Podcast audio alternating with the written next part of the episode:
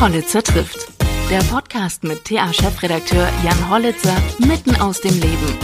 Hallo bei Hollitzer trifft. Ich treffe heute Carsten Schneider. Carsten Schneider ist Beauftragter für Ostdeutschland in der neuen Bundesregierung. Und mit ihm spreche ich natürlich über sein Amt und warum es noch notwendig ist, dass es überhaupt so ein Amt noch gibt. Ich spreche über seine Ziele als Beauftragter für Ostdeutschland, Diskussionen zum Krieg, wie sie vielleicht unterschiedlich geführt werden in Ost und West, über steigende Preise für Heizung und Kraftstoffe, über Gerhard Schröder, über Fehler in der Politik, besonders in Bezug auf Russland und Diskussionskultur in Zeiten von Corona.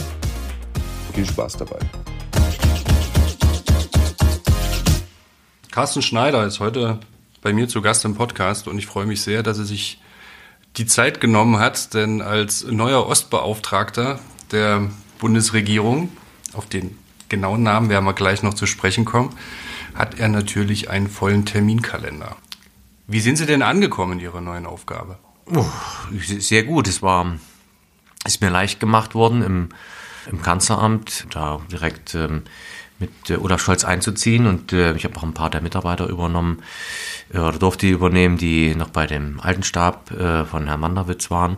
Ähm, allerdings sind die Themen, die ich mir eigentlich so im Vordergrund gewünscht habe, äh, zurzeit nicht so en vogue, sondern wir haben natürlich äh, vor allen Dingen die äh, Krieg in der Ukraine und die damit äh, einhergehenden Veränderungen in der Welt, die jetzt alles alles dominieren und auch die, ich sag mal, auch die Agenda, auch den Koalitionsvertrag, den wir uns vor drei Monaten gegeben haben, der ist jetzt nicht obsolet, aber sind zumindest äh, signifikante Veränderungen, äh, die wir jetzt innerhalb kürzester Zeit äh, einleiten, äh, von ähm, den hohen Energiepreisen über Außenpolitik, äh, die wir jetzt äh, doch ähm, innerhalb einer kürzesten Zeit komplett drehen werden und auch äh, die, das, ähm, ich sag mal, auch das Bedrohungsszenario, das von Russland ausgeht, auch auf Deutschland, auf die NATO-Staaten, ähm, das nicht nur ernst zu nehmen, sondern dem auch Politik folgen zu lassen, in der Beschaffung, in der Verteidigung ähm, die Friedenszeiten, die wir gewohnt waren, äh, die sind jetzt nicht vorbei, aber zumindest haben wir wieder härteren, härtere politische Auseinandersetzungen, auch geopolitischer Art. Da kommen wir gleich noch drauf zu sprechen. Nochmal auf den Namen zurück. Offiziell heißt es ja Beauftragter der Bundesregierung für die Angelegenheiten der neuen Länder. Nee, heißt es nicht mehr. Habe nee. ich korrigiert, ja. Okay. Im Koalitionsvertrag stand das da so. Ähm, und als der geschrieben wurde, äh, wusste ich ja nicht, dass ich das werde. Mhm. Und als dann Olaf Scholz mich gebeten hat, das zu übernehmen, habe ich gesagt, mache ich gern. Habe dann geguckt, dann habe ich das gelesen, habe gesagt, Olaf, aber das so heißt das nicht, weil äh, neue Länder sagt bei uns keiner, sondern ähm, die Leute identifizieren sich mit Ostdeutschland und deswegen heißt es Beauftragter, also Staatsminister im Kanzleramt äh, bei Olaf Scholz Beauftragter für Ostdeutschland. Kurz und knapp. Ja, trifft, trifft die Veränderung. Es sind ja viele so Euphemismen auch äh, genannt worden, weil man sich irgendwie nicht so richtig sprachlich rantraut an den Osten da. Bernhard Vogel sprach immer von den, den ich sonst sehr geschätzt habe, aber an dem Punkt von den jungen Bundesländern, ich sage, um Gottes Willen, viel älter historisch als viele andere. Ähm, und es hat sich einfach ähm, wahrscheinlich nach der Wende ein Bewusstsein ausgeprägt ähm, für Ostdeutschland, auch dass man daherkommt, dass man ähm, prägende Jahre, äh, wahrscheinlich sogar prägender die nach der Wende als die vor der Wende äh, gehabt hat, weil ehrlich gesagt, ich habe mich hier als jemand, der in Erfurt geboren und aufgewachsen ist, immer eher als jemand geführt, der zum Bezirk Erfurt gehört, aber gar nicht so als Thüringer, weil es gab das Land Thüringen ja nur von 1920 bis äh, ähm, äh, bis ähm, jetzt zur DDR-Zeit. Dann äh, während der Nazizeit gab es auch keine Demokratie mehr. Ähm, und äh, von daher ähm, hat sich das Thüringische erst dann natürlich ist das, ist das äh, historisch da, aber äh, als Identität herausgebildet, noch stärker, wenn man das über Ostdeutschland querzieht, in allen Bundesländern, wenn man die Leute fragt, äh, was, was, wo, wie identifizieren sich, steht da eins Ostdeutschland. Und dann habe ich gesagt, dann nehmen wir auch das, worüber die Leute sich identifizieren und nehmen das in den Namen rein. Mhm. Worauf ich auch abheben wollte, ist ähm, die Angelegenheiten der neuen Länder. ja. Was, was haben wir denn für andere Angelegenheiten als der Rest Deutschlands. Es geht einfach die Interessen, die Interessensdurchsetzung. Wir haben, ähm, jeder hat Interessen.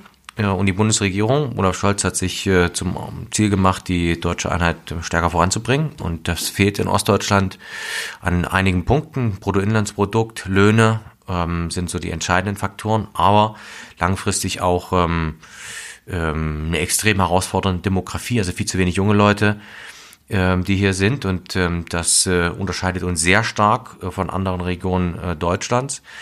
Ähm, und ähm, solange diese Unterschiede noch da sind, ist es meine Aufgabe bei den Regierungsentscheidungen, die jetzt vorbereiten oder die tagtäglich getroffen werden, ähm, einfach immer die zu spiegeln und zu gucken, ist das gut für Ostdeutschland oder könnte man da noch ein bisschen mehr rausholen. Für, fördert das den Angleichungsprozess oder, scha oder schadet das? Und das habe ich bei Mindestlohn gemacht, das habe ich aber jetzt auch bei strukturpolitischen Entscheidungen, ja, wo es um Lausitz geht, aber auch äh, ähm, äh, jetzt bei den Fragen auch Sanktionen äh, sehr genau geguckt. Und äh, durch die Positionierung im Kanzleramt, also das halt wirklich die Spinne im Netz ist, weil da alles zusammenläuft, bekomme ich alle Informationen und das Entscheidende ist ja meistens nicht, wenn im Kabinett im Bundes entschieden wird, sondern vorher wenn die Vorbereitungen getroffen werden. Ja, und da kann ich früh intervenieren. Das ist so, sozusagen ist ein bisschen eine Bevorzugung gegenüber anderen Regionen, dass wir das im Konzern jetzt haben. Wenn Sie sagen intervenieren, wie stark können Sie denn intervenieren? Na, welche, kann, welche mhm. Kraft hat Ihre Stimme? Na, formell einmal eine, die zum Nachdenken bringt und zum Zweiten ähm, weiß ich, dass es im Zweifel bis zum Bundeskanzler eskalieren kann. Ähm, und die, ich sag mal, es gibt jetzt äh, ähm, Entscheidungen, die in den nächsten äh, Wochen getroffen, bekannt gegeben werden für große Ansiedlungen äh, in Ostdeutschland, in hohe industrielle Arbeitsplätze. Ähm, und äh, ich würde mal sagen, sowohl aus der Form her weil das als Staatsminister im Kanzleramt ist. Das wirkt nicht nur die Architektur des Ortes, sondern auch die Wirkmacht des Amtes ist groß und ich habe das Vertrauen von Olaf Scholz. Und das wissen alle, die, ähm, die mit mir äh, verhandeln. Ähm, und ich würde jetzt mal sagen, ad persona habe ich auch, glaube ich, so viel Erfahrung wie kaum jemand sonst noch im, im Bundestag und innerhalb der Bundesregierung. Also, dass ich schon glaube, zu wissen, wann man an welcher Strippe ziehen muss, um Ergebnisse zu erreichen und wann es auch manchmal besser ist, äh, es mal sein zu lassen. Wenn Sie auf die Erfahrung jetzt ähm, anspielen, wäre es dann nicht besser gewesen, Sie hätten direkten Platz am Kabinettstisch bekommen? Sie wurden ja lange gehandelt als Minister. Na, ich, bin Mitglied, ich bin Mitglied der Bundesregierung, also im Kabinettstisch sitzend, ähm, auch mit abstimmt, aber natürlich nicht mit dem eigenen Ressort. Mhm. Ähm, und ähm, da haben wir zwei Ministerinnen aus Ostdeutschland, eine für die SPD, das ist Clara Geiwitz, und in dem Gesamt, in dem Gesamtportfolio äh, dann zwischen Parität äh, und auch regionale Ausgewogenheit ähm, ist diese Entscheidung so zustande gekommen und äh, ich habe sie für mich äh, ähm, nicht nur akzeptiert, sondern angenommen. Und ich muss sagen, dass mir die Aufgabe jetzt auch wirklich sehr viel Spaß macht, äh, weil ich das erste Mal etwas erlebe, was ich bisher nicht kannte, weil ich immer sehr stark im Bundestag und als Parteipolitiker wahrgenommen wurde, nämlich, äh, dass sie, äh, dass doch viele Leute auch Hoffnung tatsächlich da in meiner Arbeit setzen und, und sich auch identifizieren. Das ist eine neue Erfahrung. Man kann fast von Zuspruch sprechen.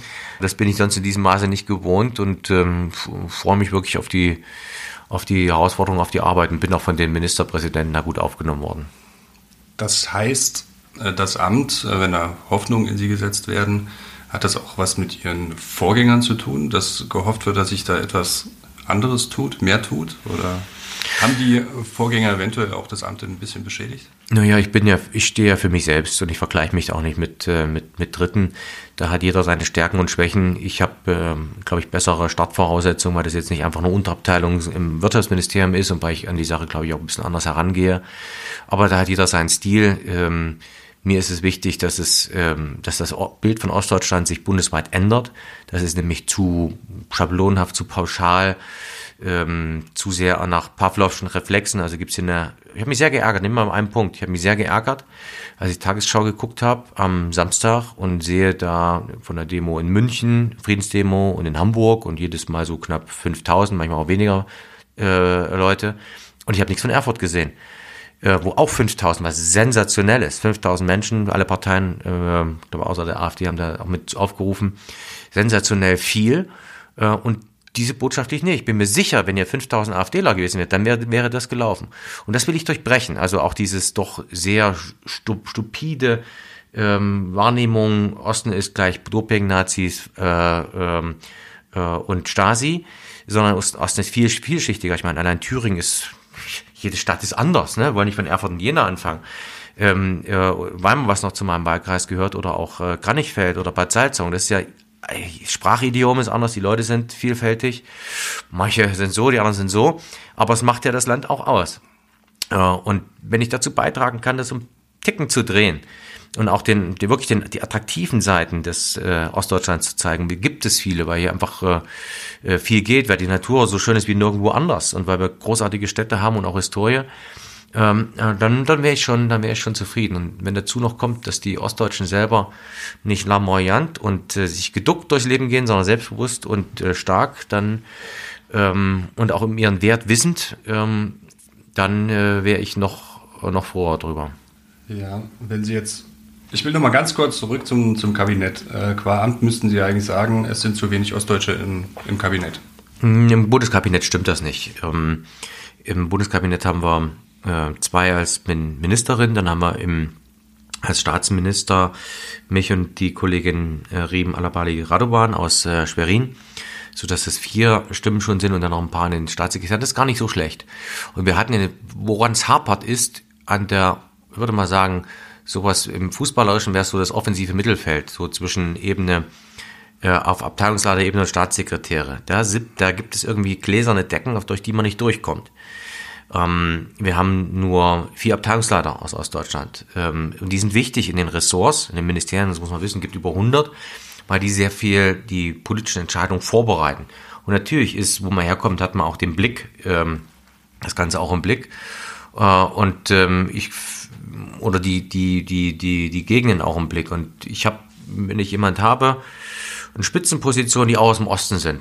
Ist ganz komisch, aber es gibt dort irgendwie so ein informelles eine informelle Übereinkunft zusammenzuhalten ähm, und dann auch ähm, sich zu stützen äh, und auch mal für Entscheidungen zu sorgen, die dann für die jeweilige Re Region gut sind. Ähm, und das habe ich, finde ich, im Sport, in, in, Kunst und Kultur und in der Politik ist es sehr durchlässig. Äh, währenddessen wir in Wirtschaft, in Wissenschaft, äh, komischerweise Wissenschaft zum Beispiel, kaum Ostdeutsche an Spitzenpositionen äh, von Universitäten etc., da ist es nicht so durchlässig. Und das hat das habe ich mir als Aufgabe genommen, das zu durchbrechen, aber erstmal rauszufinden, was sind die Ursachen dafür. Das ist nämlich genau der Punkt, wenn Sie sagen, die Ostdeutschen sollen nicht so lamoyant oder nicht geduckt durchs Leben gehen. Viel wurde ja vom Selbstbewusstsein aber auch weggenommen und genau das, was Sie ansprechen, äh, sagen wir im, im Hochschulbereich, in, in, der Wirtschaft oder auch im politischen Betrieb, auch vielleicht dann auf dieser Ebene, Staatssekretäre und so weiter, gibt es immer noch sehr viele äh, die aus den, sagen wir jetzt alte, alten Bundesländern oder sagen wir aus Westdeutschland und dieser alte Spruch, die Eliten rekrutieren sich aus selbst heraus, das äh, ist natürlich immer noch Fakt und macht es dann natürlich auch schwieriger zu sagen, okay, ich bin jetzt hier ein ganz selbstbewusster. Und de facto sagen viele erfolgreiche Ostdeutsche, es ist im Westen für Ostdeutsche einfacher Karriere zu machen als in Ostdeutschland. Wenn das so ist, ist es ein verheerendes Signal. Ähm ich, ähm, ich bin dort noch nicht am Ende der Analyse. Ich habe dieses Thema ja mh, hm, jetzt mit übernommen, aus dem Koalitionsvertrag heraus, nämlich die Repräsentanz Ostdeutscher insgesamt zu stärken und das will ich auch tun. Ich bin mir nur noch, der Befund ist klar, aber die Ursachen sind mir noch nicht hundertprozentig so klar, dass ich sagen kann, das ist jetzt so der Fall. Ähm, nach der Wende kann ich ähm, all diese, kann ich das alles nachvollziehen, warum es so ist, wie es ist. Ähm, ich muss das, ich halte nicht alles, alle Entscheidungen dafür richtig. Äh, aber das ist 30 Jahre danach. Ja, zum Beispiel, was die Anerkennung von Berufs- äh, und Hochschulabschlüssen und so weiter betrifft, äh, wo sich viele aus dem Osten wieder hinten anstellen mussten, obwohl sie exzellent ausgebildet waren. Ähm, auch die, ähm, die, jeder, der halb staatsnah war, keine Chance mehr hatte, in den ersten fünf, sechs, sieben, acht Jahren eine Funktion zu erhalten. Ich erinnere mich daran, auch die SPD hat den Fehler gemacht, ähm, dass Anfang der 90er, ähm, wenn man da in der SED war, man es schwer hatte, in die SPD Mitglied zu werden. Das war ein Fehler. Ähm, es wurde nie, gab nie einen Ausschlussbeschluss, aber man musste dann jedes Mal quasi zum Vorsingen kommen und viele haben das als äh, Affront empfunden und sich nicht beteiligt. Das ist äh, auch da der Fall. Und äh, ähm, jetzt ist es allerdings so, dass ich das nicht mehr nachvollziehen kann. 30 Jahre nach der, äh, 30 Jahre nach der Wende ähm, gibt es kein, keinerlei Grund mehr. Und ich, wir haben mal ein, zwei Entscheidungen. Äh, wir haben eine Verfassungsrichterin jetzt aus Brandenburg, äh, die durchgesetzt wurde. Das war ein ganz harter Kampf, ganz harter Kampf von Dietmar Woidke mit Zusammenschluss aller ostdeutschen Bundesländer.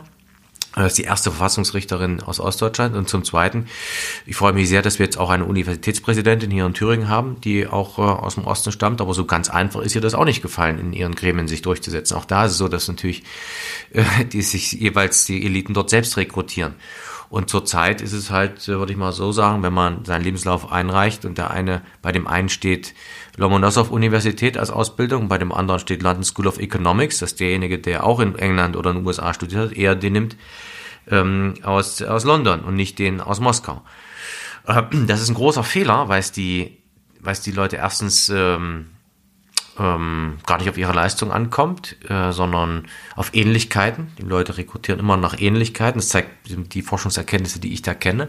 Und sie bilden aber nicht die Diversität unseres Landes ab. Also wenn immer nur die gleichen äh, Männer rekrutiert werden, äh, dann, dann, dann gehen nicht nur die Frauen und die Leute mit Migrationshintergrund, sondern auch ganz spannende Transformationsbiografien aus dem Osten. Also einfach Leute, die erlebt haben, wie alles zusammenbricht. Und man kann, macht trotzdem weiter und baut sich wieder was auf ähm, das äh, äh, über diesen, diesem Land und äh, äh, vor allen Dingen vielen Unternehmen gut tun, wenn sie diese Erfahrung hätten. Ähm, aber ähm, da gibt es eine gläserne Decke und ähm, ich ähm, will jedenfalls alles dafür tun, äh, um den ersten schlecht ins Gewissen zu reden, ohne dass ich eine Quote fordere, aber sehr genau sich das anzugucken, bei, bei äh, Rekrutierung auch äh, darauf Wert zu legen und da auch die Werbetour zu machen und ein Netzwerk auch von ähm, Ostdeutschen zu bilden, äh, die sich gegenseitig unterstützen und auch empfehlen. Zu Ihren Tätigkeiten. Sie haben vorhin gesagt, der, der Ukraine-Krieg, Russlands Einmarsch in die Ukraine, überlagert momentan alles. Äußert sich das äh, bei Ihnen in Form von Anfragen auch ähm, von, von Bürgern, die fragen, wie bewerten Sie das? Oder auch Kritik an der, der Haltung der Bundesregierung hier und da?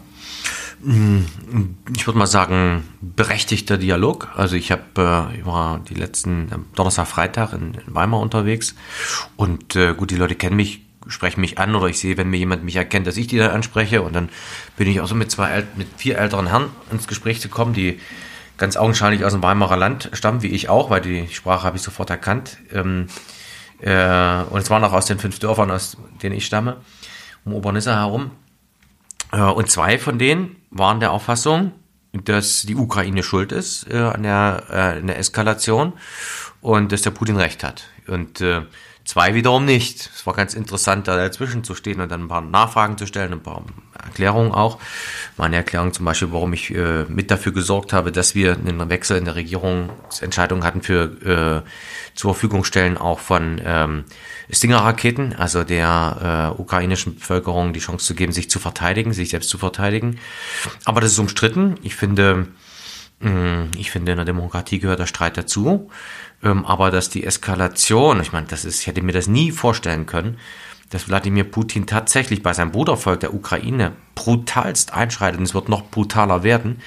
Ähm, Kiew im Zweifel zerbombt, so wie jetzt Charkiw, ähm, und ähm, über, über Leichen buchstäblich geht, seine eigenen, im russischen Volk, als auch äh, den Ukrainern.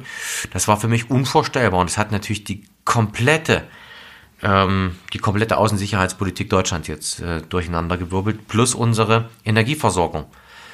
Ähm, und deswegen ist das nicht nur eine Diskussionsfrage, sondern ich habe es auch ganz viel mit Unternehmen zu tun, die, ähm, die jetzt dringend Hilfe brauchen, weil die äh, Gaspreise, Ölpreise explodieren. Ebenso in der Bevölkerung. Wir hatten am Tag vor äh, dem Kriegsausbruch, äh, hatten wir Koalitionsausschuss, hatten dort äh, ein Maßnahmenpaket beschlossen, um ähm, äh, also die steigenden Energiekosten abzufedern. 100 Euro äh, für, für Hilfeempfänger etc. Das werden wir ausweiten müssen, das ist ganz klar, äh, jetzt in der Umsetzung, weil wir sind mittlerweile fast in einer anderen Zeitrechnung. Unvorstellbar, Sie sagen es. Ähm, wenn man sich das jetzt genau anschaut, könnte man vermuten, dass sich das die letzten Jahre aufgebaut hat. Europa in eine Energieabhängigkeit getrieben, in eine russische. Ähm, Putin hat einen Propagandastaat aufgebaut, schon vorsichtig zensiert, jetzt komplett. Mit bis zu 15 Jahren Haft wird man bestraft. Internationale Medien stellen ihre Arbeit dort ein. Äh, nationale unabhängige Medien können gar nicht mehr berichten. Menschen werden verhaftet, wenn sie dort ihre Meinung äußern. Dann äh, dazu die Annexion der Krim 2014, so dass er quasi die Zange von unten dann, wie man es jetzt sieht, eben zumachen kann, von, von mehreren Seiten äh, Ukraine angreift. Hat man sich da in der deutschen Politik auch blenden lassen? Na, ich zumindest ja. Also ich auf jeden Fall. Ähm, ich habe immer eine hohe Affinität zu Russland gehabt, zur russischen Sprache, der gelernt, auch zur Literatur. Ich auch, aber das, das ähm, einer muss man ja nicht mit dem anderen vergleichen. Ich glaube, der, man darf den Fehler nicht machen, alle Russen jetzt zu verteufeln, sondern es ist. Nee, nee, überhaupt nicht. Ein, gar nicht. Gar nicht. Es ist ein, ein Regime und äh, Putin, der das zu verantworten hat. Ja, und ich habe, ich habe auf den politischen Dialog äh, auch immer gesetzt und auch auf die Vernunft. Ich habe Putin eigentlich im Kern für einen Spieler, aber doch für einen rationalen äh, Spieler gehalten. Ähm, und ähm, darin habe ich mich getäuscht. Ähm, das ist, ähm, ich kann ja nur für mich sprechen. Ähm, und die, ich habe mich sehr dafür eingesetzt, dass wir diese Gaspipeline äh, Nord Stream 2 auch bauen, äh, weil wir, wenn wir aus Kohle und Atom aussteigen, eine Brückentechnologie brauchen, bis wir nur aus erneuerbarer Energie leben können. Und das war russisches Gas. Davon sind wir, ähm, davon bin ich jetzt ganz ehrlich geläutert. Ähm, Weil ja schon länger auch das Argument im Raum stand oder die Vermutung, er möchte Ukraine und Polen umgehen mit Nord Stream 2. Ja, da ging es. Gas nicht mehr dadurch und die komplett. Klar, das war immer, immer ein Punkt, aber da ging es vor allem um Durchleitungsgebühren auch. Ähm, die, die aber wichtig sind für diese Länder. Ne? Ja, aber dann, äh, man kann auch äh, erneuerbare Energien, also Ukraine ist groß, auch äh, dort äh, wahrnehmen. Aber ich will mal sagen, ich habe ganz persönlich, ich kann das nur jetzt für mich sagen, ich habe die, äh, die, Russisch, die Aggression ähm, der äh, russischen Regierung unterschätzt. Ähm, ich glaube, ich bin da nicht allein. Das, das kann ich für mich so einsehen. Und äh, ich bin seit dem Überfall, dann, dann verbraucht das eine, braucht das ein paar Tage, bis man das verarbeitet. Äh, und ich bin seit dem Samstag ähm, äh, vor der Regierungserklärung von Olaf Scholz, äh, habe ich mich dann entschieden, auch für Kriegskredite, also nicht für Kriegskredite, sondern für äh, die, den Export von ähm, äh, äh, Abwehrwaffen äh, zu sein. Und ich war das am Freitag, da war die Demo hier in Erfurt noch nicht. Ähm, und irgendwann passiert das dann, dann verdichtet sich das Meinungsbild, dann sieht man die Bilder, dann spricht, ich habe dort mit Menschen auch nochmal zusätzlich gesprochen, auch eine Rückkopplung aus meiner Bevölkerung gehabt, ja, äh, hier in Erfurt auf dem Domplatz, von sehr, auch sehr linken Leuten, die äh, mich da agitiert haben. Und ähm, jetzt ist der Schalter umgelegt.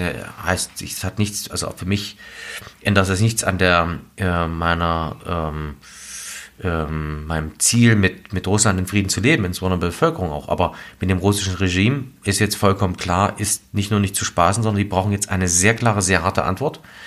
Ähm, die haben ja sowohl den Bereich der Sanktionen gegeben, als auch äh, was die eigene militärische Abschreckung äh, betrifft. Und wir werden über 100 Milliarden Euro die nächsten äh, zehn Jahre äh, in militärische äh, Abschreckung investieren. Und wenn man weiß, dass in Kaliningrad die Atombomben stehen und dass wir nicht geschützt sind, dann weiß man auch, dass die Bedrohung real ist. Und ich schließe jetzt nichts mehr aus. Und äh, das sind insofern die, die Lehre aus der ganzen Geschichte.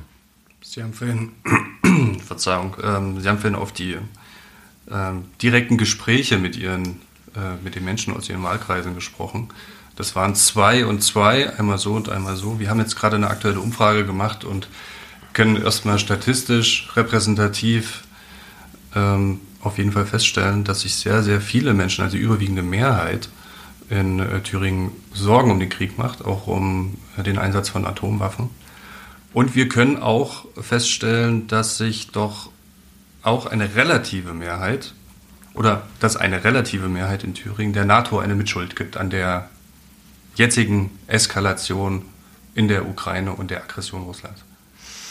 Ja, ich kann das nur zur Kenntnis nehmen, aber ich, ich teile das nicht. Ähm, ich bin, weil ich das nun wirklich sehr live erlebe, es gibt überhaupt keine ähm, Aggression oder irgendwelche ähm, Hinweise ähm, oder Szenarien der Ausdehnung der NATO. Ähm, es gab die Forderung von Wladimir Putin, dass, die, dass wir erklären, dass die Ukraine niemals ein NATO-Staat werden darf. Wir haben nicht mal einen Antrag gestellt. Davon mal abgesehen, ähm, können wir nicht über, ist das so, dass man über Dritte entscheidet. Und Dritte sind 44 Millionen Ukrainer. Ähm, das äh, ist etwas äh, von einer Art von Politik, die ich ebenfalls über andere Völker zu bestimmen ähm, mir nicht äh, äh, mir nicht vorstellen konnte, dass das tatsächlich auf uns zukommt.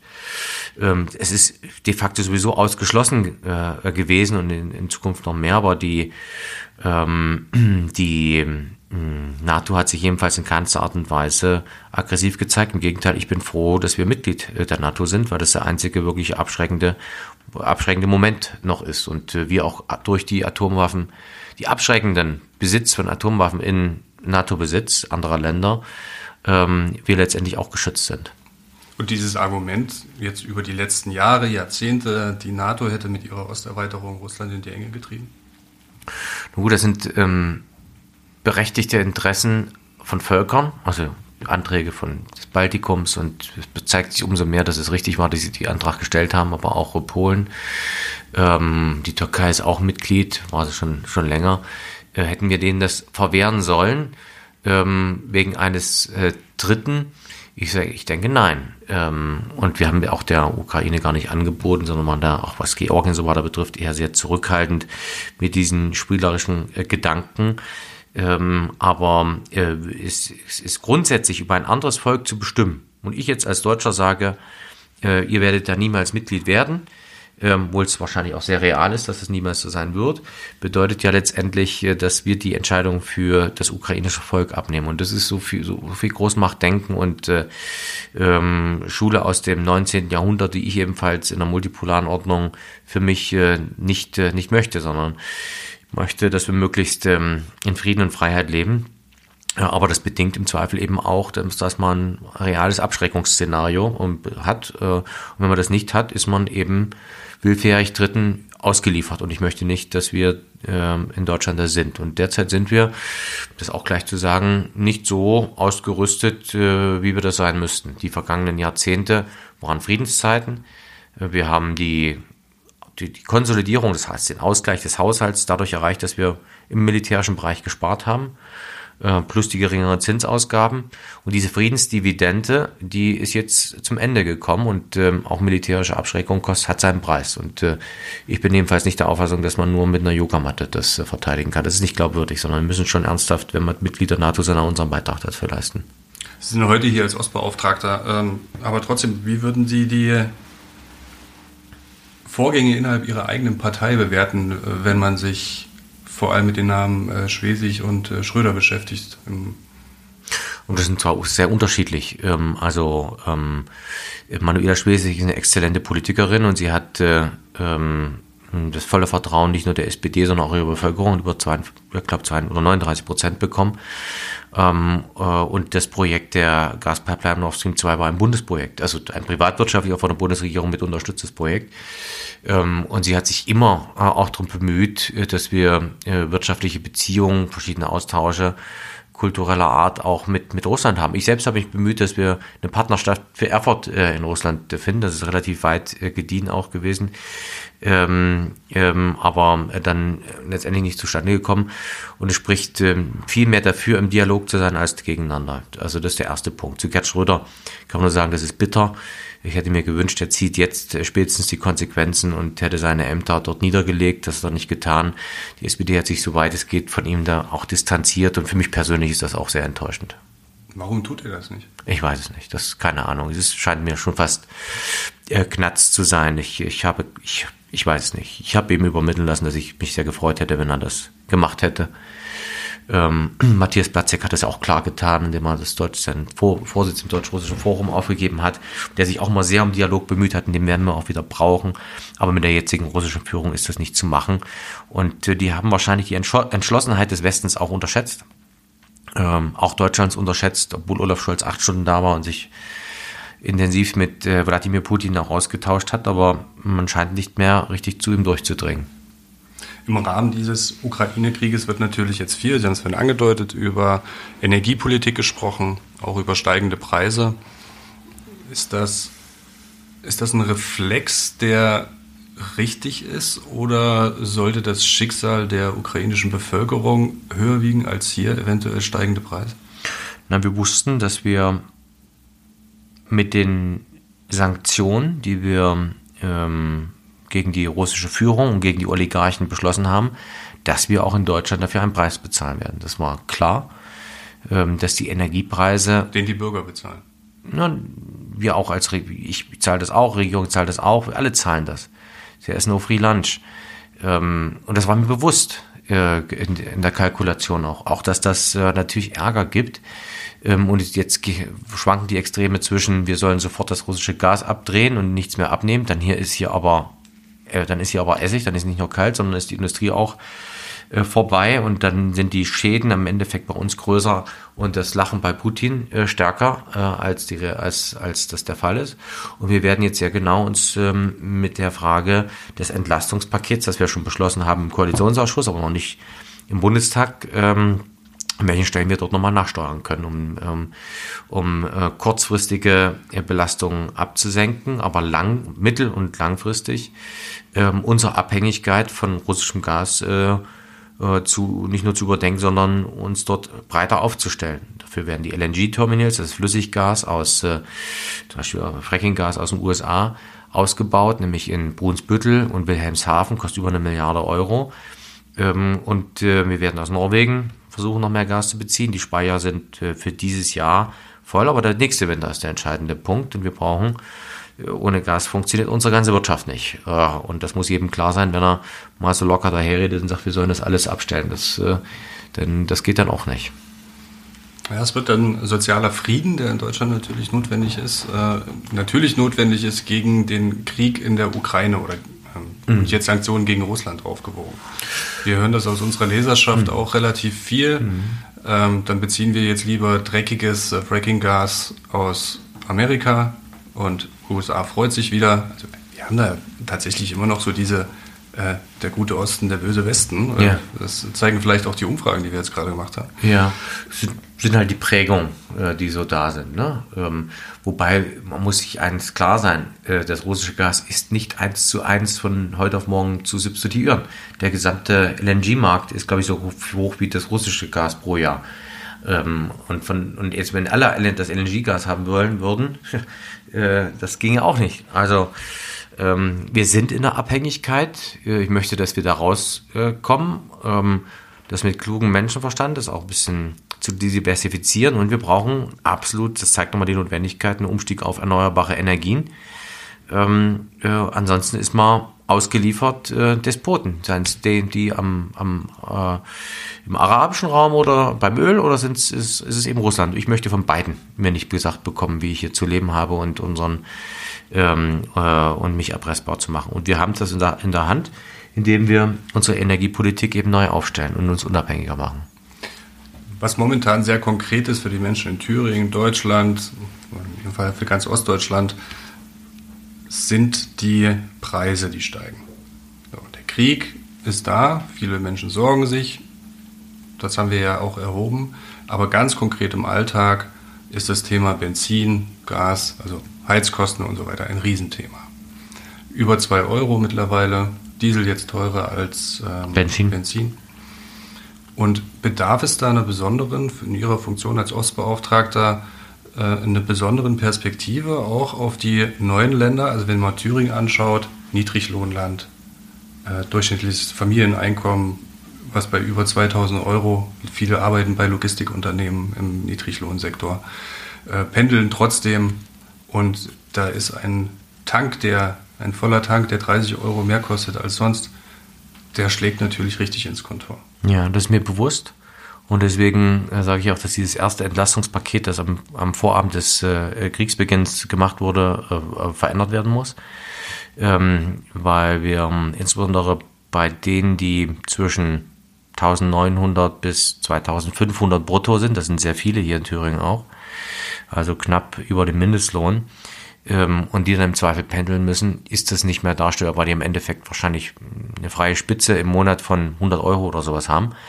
Ähm, und ähm, dann ist aber auch eine Frage auch nicht nur des Staates, sondern auch des Arbeitgebers gefordert, äh, äh, erstens vielleicht Tankgutscheine zu bezahlen, zweitens äh, vielleicht auch beim, bei einer Lohnanpassung nach vorn zu gehen. Und drittens das, was wir an Mehreinnahmen haben, weil das ist ja das Irre, dass wir, wir Steuermehreinnahmen generieren, wenn der Preis steigt, dass wir das wieder zurückgeben. ähm, wenn denn die, die Umsätze gleich bleiben. Ich vermute mal, dass der Verbrauch auch ein bisschen zurückgeht. Alles andere würde mich, würde mich darüber überraschen.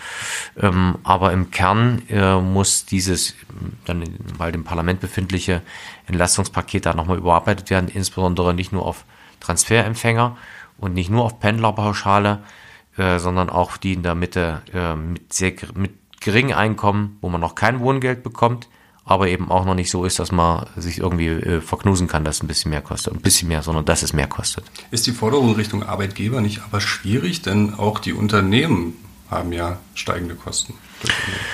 Wenn ja. vielleicht noch große Flotten unterhalten oder andere Dinge, denn da steigen ja die Kosten auch. Ist unterschiedlich. Ähm, also das ist von Branche zu Branche, glaube ich, auch unterschiedlich. Es gibt auch Branchen, die verdienen gut, ähm, ähm, die auch eine hohe Auftragslage haben, wenn die Interesse daran haben, dass ihre äh, Beschäftigten ähm, äh, auch zur Arbeit kommen können und äh, auskömmlich leben, dann müssen sie die auch an, anständig bezahlen. Ich denke gerade an den Logistikbereich, dass der sehr gut äh, verdient hat in den letzten äh, Jahren der Pandemie und äh, da halte ich es nur für angemessen, äh, dort auch, äh, äh, dass die, der private Sektor, der Unternehmenssektor seinen Beitrag leistet. Es trifft nicht auf alle zu, ähm, aber auf die, die es können, äh, schon und äh, da finde ich, ähm, kann der Kapitalismus sich mal von seiner guten Seite zeigen und dann eben auch auf solche Dinge reagieren.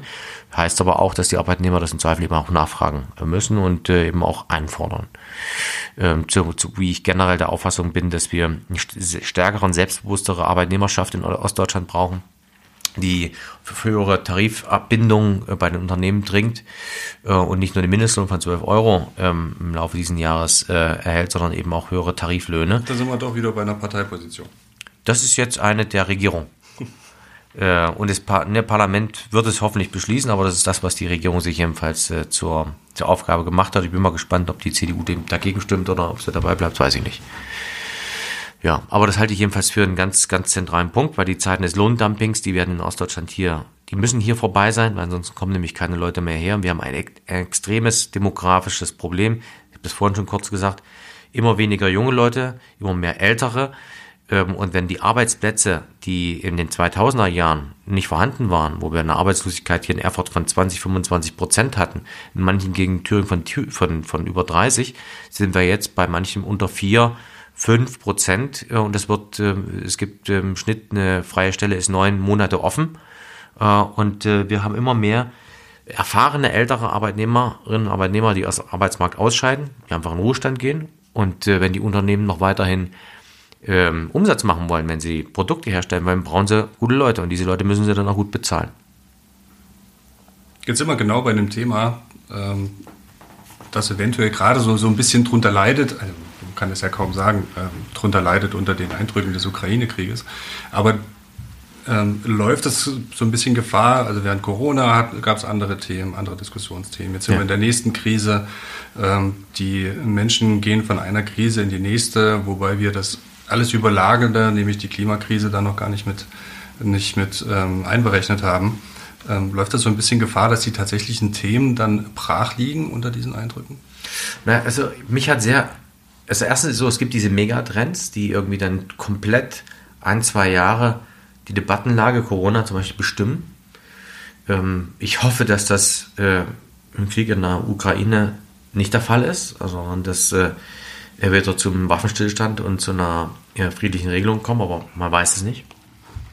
Und was mir wirklich wehgetan hat, ist, dass wir die gesamten Feierlichkeiten zum Tag, nicht zum Tag der deutschen Einheit, sondern 30 Jahre deutsche Einheit, mehr oder weniger ins Wasser gefallen sind. Die hatten wir vorgehabt ähm, als Regierung. Ich habe es in meiner Funktion als Fraktion, in der Fraktion wollte ich Westdeutsche hier einladen. Ich wollte in, Ost, in Westdeutschland Termine machen, also im Ruhrgebiet und sonst wie, um uns mal auch vor, vor Augen zu führen, was wir die 30 Jahre geschafft haben und mal wieder auch Austausch hinzubekommen. Das hat alles gelitten und das, glaube ich, macht den Stress in der Gesellschaft auch aus. Zu wenig ähm, direkter Austausch, ähm, gerade für Leute, die Familie haben, äh, kleine Kinder, da sind wir froh, wenn man irgendwie durch den Tag kommt, durch die Woche. Ähm, und ähm, darunter leidet das soziale Miteinander und es leidet auch das Verständnis innerhalb einer Gesellschaft. Und das habe ich vor zu durchbrechen, indem man eben auch äh, äh, wirklich harte Dialogveranstaltungen macht in Kneipen, in Gart Kleingartenanlagen und äh, ich mit allen Gruppen der Bevölkerung ins Gespräch kommen will, äh, wo jeder auch erstmal äh, frei Schnauze loslegen kann. Ähm, ich dann sage, was mir, was mir auch widerspreche, wenn es falscher, wenn ich da auf anderer Meinung bin, aber jedenfalls nicht, mh, hm, dass die Leute den Eindruck haben, sie dürften hier was nicht sagen. Ähm, und ich glaube, dass das notwendig ist, um das sozialen Zusammenhalt in unserer Gesellschaft wieder zusammenzubringen. Ich hoffe, dass das gelingt. Ich hoffe, dass das gelingt, wir auch noch über andere Themen, ähm, soziale Lage, Wohnungssituation, Schulausbildung und so weiter ähm, zu reden, denn das ist für das für ganz viele Menschen das ganz nah, das was sie jeden Tag beschäftigt. Hat sich die Diskussionskultur in den letzten zwei Jahren geändert? Genau. Ja, es gibt leider den Stammtisch nicht mehr. Ähm, also ich komme ja vom Dorf und wir hatten immer einen Stammtisch in der Kneipe und ich saß da, wenn es mein Vater auch manchmal Skat gespielt hat oder anderes. Und da wurde halt aus allen Schichten miteinander gesprochen. Und wenn da, da kam das auf den Tisch. Und wenn einer auch Quatsch erzählt hat, dann hat er einen auf die Mütze gekriegt, also verbal, ne, wurde, äh, wurde korrigiert. Heute ist es so, viele sitzen, glaube ich, zu Hause. Es gibt den Stammtisch als Institution nur selten. Ich meine das auch mehr als Metapher. Mhm. Ähm, auch für Vereine und so. Ja, Vereine und äh, Fußball. Ich bin Fußballer, wo man einfach verschiedene Leute aus unterschiedlichsten Milieus zusammen hat und sich so ein bisschen korrigiert. Oder nehmen wir äh, Wehrpflicht, da haben sind auch Milieus miteinander zu, zu, zueinander gekommen, die sonst nie hat, gab. Ja? Und die dann äh, ähm, ein Zimmer geteilt haben. Ähm, ist, sondern es gibt so eine Singularisierung. Jeder ist irgendwie in seiner eigenen Blase und liked nur noch das im elektronischen Medien, was er gut findet und wird dann nur noch selbst bestätigt. Und irgendwann ähm, äh, glauben halt manche, dass die Erde eine Scheibe ist und die anderen sagen, nee, die ist rund. Ähm, und die, die sagen, die ist eine Scheibe, da sag, kommt bei mir sofort die Reaktion, ja, der spinnt. Ne? Weil die ist ja erkannt, Erkenntnis ja klar, dass sie rund ist. Das meine ich jetzt auch nur als Metapher, ähm, weil wir ähm, wirklich aufpassen müssen. Wir leben hier alle zusammen auf dem Dorf, in der Stadt, äh, in, in Erfurt und in Langsalza. Ähm, und ähm, wir wollen das auch friedlich äh, und möglichst gut und einander helfend weiter tun, ohne dass man sich an die ähm, an die Gurgel verbal geht. Und ich habe oft, wenn ich das, wenn ich das so lese, auch die Facebook-Einträge bei mir, die Kommentare, den Eindruck, äh, sind das jetzt Menschen? Meinen die das ernst? Äh, so geht man doch nicht miteinander um. Also da ist eine Verrohung da, plus äh, mal die Position des anderen zu spiegeln. Ist auch nicht mehr so häufig vorgesehen, sondern eher nur immer wieder diese Selbstbestätigung, selbstreferenziell. Jeder kriegt irgendwie, wenn man jetzt einmal bei dem Club der Putin-Freunde ist, kriegt man nur noch die Nachrichten, durch die ähm, äh, Computer und durch die äh, Algorithmen der, der sozialen Medien, die dann auch wieder darauf passen, wo dann wieder geliked wird. Und äh, gut läuft äh, immer das, was irgendwie Aufregung bringt, ne, wo man erbost sein kann. Also wenn ich jetzt irgendetwas sagen würde, was gegen Westdeutschland und Westdeutsche ist, das würde abgehen wie Schmitzkatze ähm, auch ist gar nicht meine Meinung. Wenn ich jetzt was sehr Ausgleichendes äh, äh, gebe, sage, wie toll, wie gut auch die letzten 30 Jahre waren, mich bedanke bei den Westdeutschen für Solidarität und bei den Ostdeutschen für ihre Aufbauarbeit, dann hat das, glaube ich, zwei Likes. Also kaum Aufregung. Äh, und äh, das finde ich nicht nur zynisch, sondern eigentlich ist das widermenschlich. Und ich glaube, wir müssen uns ein bisschen von diesen Maschinen befreien äh, und wieder mehr miteinander selbst reden. Das ist eine hehre Vorstellung. Wie soll das, aber wie, wie soll das zum Beispiel? Ich, also, ich mache das. Eingriff in die sozialen Netzwerke? Ja, ich finde, ähm, dass man ähm, äh, sowohl, also dass man das nicht alles lau laufen lässt, sondern es gibt ja auch wie bei, bei, äh, bei Ihnen Zeitungen, gibt ja auch ähm, ähm, äh, Gebote, an die sie sich halten, aber meistens selbst gesetzte. Ähm, bei, ich finde nicht, dass in Deutschland alles äh, jeder beschimpft werden kann und jeder Schund äh, geschrieben werden kann ähm, äh, auch in sozialen Netzen nicht und auch die Beleidigung und Bedrohung nicht. Und es gehört halt mit zur Meinungsfreiheit, solange es nicht justiziabel ist. Ne? Ja, ja, klar. Aber es ist eben grenzwertig. Im Zweifel muss man sich selbst ja fragen, ob, ähm, ob da das, äh, äh, ob man sich lieber ein bisschen mehr an Kant hält oder äh, eher mehr an die Ellenbogen und ich halte mich eher ein bisschen lieber an Kant. Ganz generell. Habe mutig dein, deines eigenen Verstandes zu bedienen und auch quellenkritisch zu sein. Das heißt, nicht alles, was irgendjemand auf Facebook postet, ist wahr. Im Gegenteil, vieles ist Fake. Ist, äh, ich habe oftmals so, kriege ich so Schreiben äh, vom Bundesamt, da wird mir jemand was weiterleitet, wo irgendein Bundesadler drauf ist und da steht dann drin, also Schwachsinn, irgend, irgendwas, wo Menschen meistens gern Ausländer ganz viel Geld bekommen und das stimmt alles gar nicht. Ich habe das alles nachgeguckt, alles Fake, aber es wird tausendfach geteilt und viele denken, das ist echt und regen sich auf anstelle mal mich, der Gesetzgeber ist, ich müsste ja wissen, ich müsste ja beschlossen haben, zu fragen, warum das so ist oder nicht so ist. Und ähm, das macht mir ganz ehrlich schon Sorgen, weil, wie gesagt, wir leben hier in einem Land, jeder hat, ich habe die gleiche Stimme wie jeder andere auch nur bei einer Wahl. Äh, und äh, man sieht, äh, dass nichts für immer gegeben ist. Da haben wir im Bereich Medienkompetenz einen, haben wir viel zu tun. Auf jeden Fall. Also das halte ich für ganz, ganz ähm, zentralen Punkt, dass man weiß, woher welche Quellen stammen, welche rechtlichen Bindungen es gibt und dass nicht äh, äh, jede Nachricht, die irgendjemand ins Netz setzt, äh, genauso viel wert ist wie eine der Thüringer Allgemein, sondern dass die recherchiert ist und sauber. Absolut. Wie lange wird es einen Ostbeauftragten noch geben müssen? Oh, ich weiß es nicht genau. Die, ich hoffe, dass wir die, ähm, die Un Un Unterschiede behalten, Unterschiede in der Kultur, ja, ähm, aber die ökonomischen Unterschiede deutlich weniger werden und wir bei der Frage von Spitzenpositionen, Besetzung Ostdeutscher, bei der Frage von hervorragenden Forschungsinstitutionen und auch DAX-Konzernen, die in Ostdeutschland sind, dass wir dann vorn sind. Dann bräuchte man mit Sicherheit nicht mehr. Ob das in vier Jahren gelingt, da ich wäre froh, wenn ich die, und ich bin froh, wenn es mir gelingen würde, dafür weiterhin die Spur und die Furche zu legen. Und ich glaube, dass wir in den nächsten zehn Jahren eine sehr gute Chance haben, weil die komplette ökonomische und geografische Landkarte sich dreht ähm, und wir insbesondere bei der Energiewende, ähm, äh, da wird der Strom, der in Bayern gebraucht wird, der muss nicht zwingend durch Thüringen transportiert werden. Es kann einfach sein, dass die Unternehmen dahin gehen, wo der Strom produziert wird. So haben wir das bei Tesla gesehen.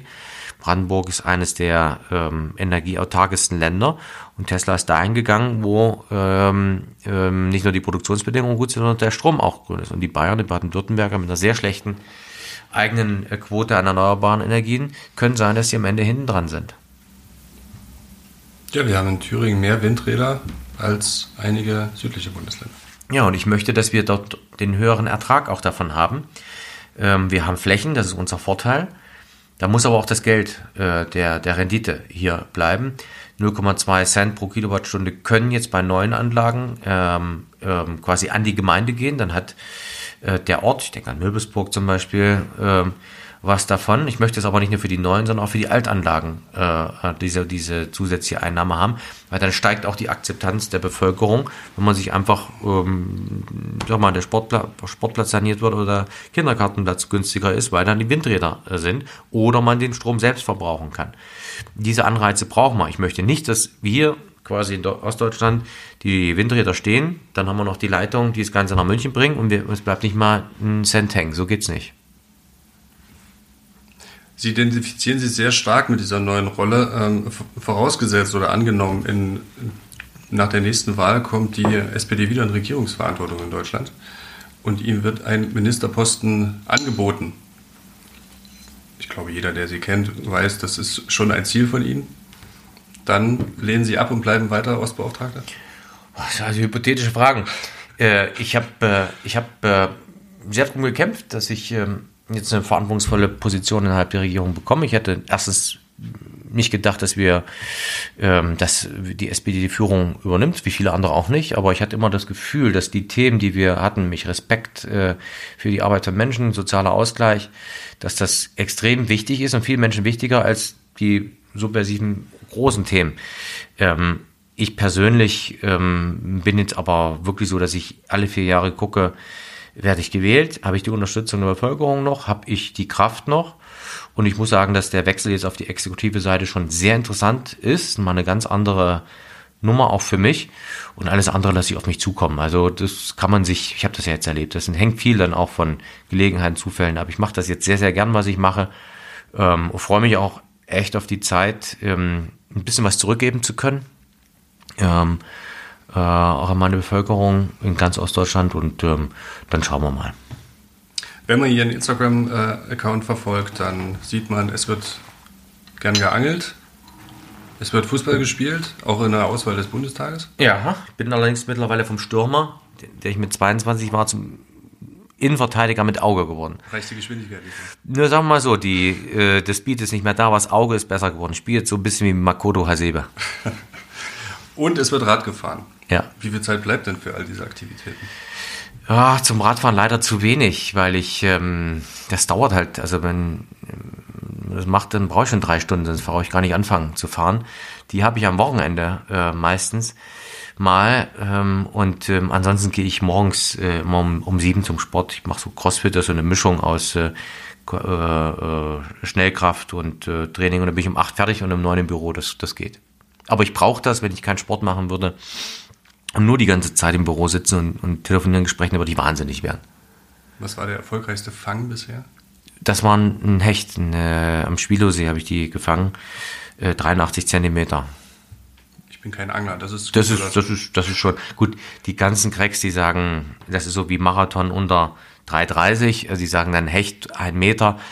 Aber das ist schon 83 Zentimeter, war schon sehr groß. Und ich gehöre ja nicht zu denen, die da fangen und die wieder einsetzen, sondern ich esse auch die Fische, ja, die ich fange. Mache das nicht zum. Wenn sie eine gewisse Größe haben. Ja, na klar, fangmaßig müssen sie schon sein, aber das mache ich dann. Und äh, mh, das kann man ja früh morgens machen, also Abenddämmerung oder früh morgens und äh, eins von beiden, so drei, vier Mal im Jahr gehe ich dann los. Wie lange dauert das, so einen Hecht zu fangen? Das ist unterschiedlich. Ähm, ich ich gehe auch mal viermal und habe keinen einzigen Fisch. Aber Nee, ich meine, wie lange wehrt er sich? Ach so, das ging äh, überraschenderweise ähm, nicht, nicht lang. Also war, war träge. War, war ein alter Hecht. War träge. Ich habe äh, schon ähm, Forellen gefangen, die deutlich mehr äh, gekämpft und Druck gemacht haben. Vielen Dank, Herr Schneider, für das Gespräch und äh, Erfolg weiterhin in Ihrer Tätigkeit. Vielen Dank. Danke für die Einladung.